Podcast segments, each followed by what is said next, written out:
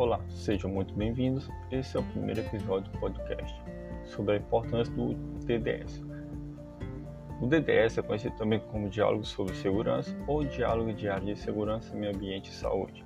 Essa prática é, na verdade, uma reunião diária com as equipes de trabalho.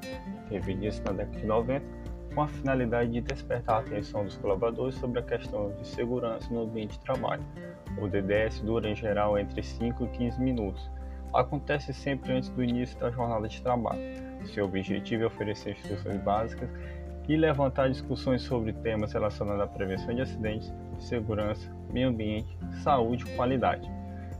Geralmente, o DDS é ministrado pelo líder da equipe ou por o técnico de segurança, mas também pode ser feito pelo profissional do SESB, pela CIPA, por um engenheiro de segurança ou até mesmo eventualmente por profissional convidado.